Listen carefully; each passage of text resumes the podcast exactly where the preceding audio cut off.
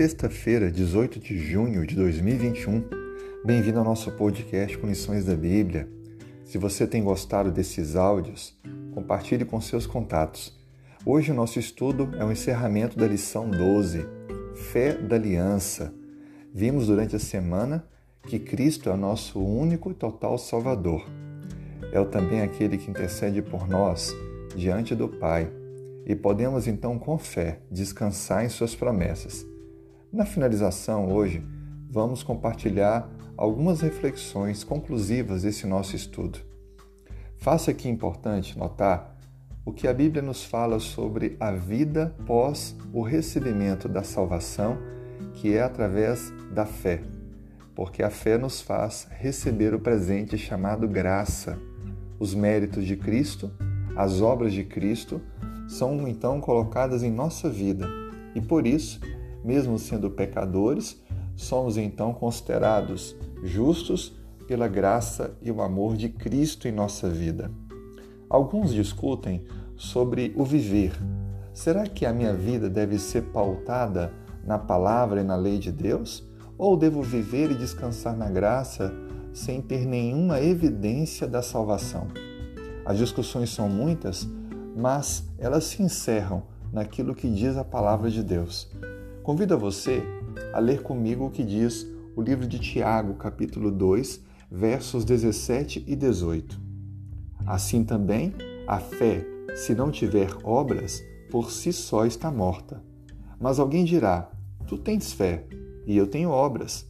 Mostra-me essa tua fé sem as obras, e eu com as obras te mostrarei a minha fé. Perceba que esses dois versos enfatizam que a verdadeira fé é aquela que tem ação. Não adianta dizer que crê em Deus e aceita a promessa da salvação, se não há evidências da salvação em você. A vida cristã, ela deve ser um resultado da nossa convicção de fé. Mais do que apenas teoria, é um viver prático Olha o que diz também para nós, completando esse pensamento, o livro de Romanos, capítulo 16, verso 26. E que agora se tornou manifesto e foi, foi dado a conhecer por meio das escrituras proféticas, segundo o mandamento do Deus eterno, para a obediência por fé entre todas as nações. Veja a expressão obediência por fé. Obediência e fé andam juntas, nunca podem estar separadas. Uma obediência sem fé conduz ao legalismo, ao homem colocar-se superior diante de Deus. Mas uma fé sem obediência é justamente viver uma falsa religiosidade, aonde se escora em um pensamento que destitui a mudança diária de vida por operação do Espírito Santo.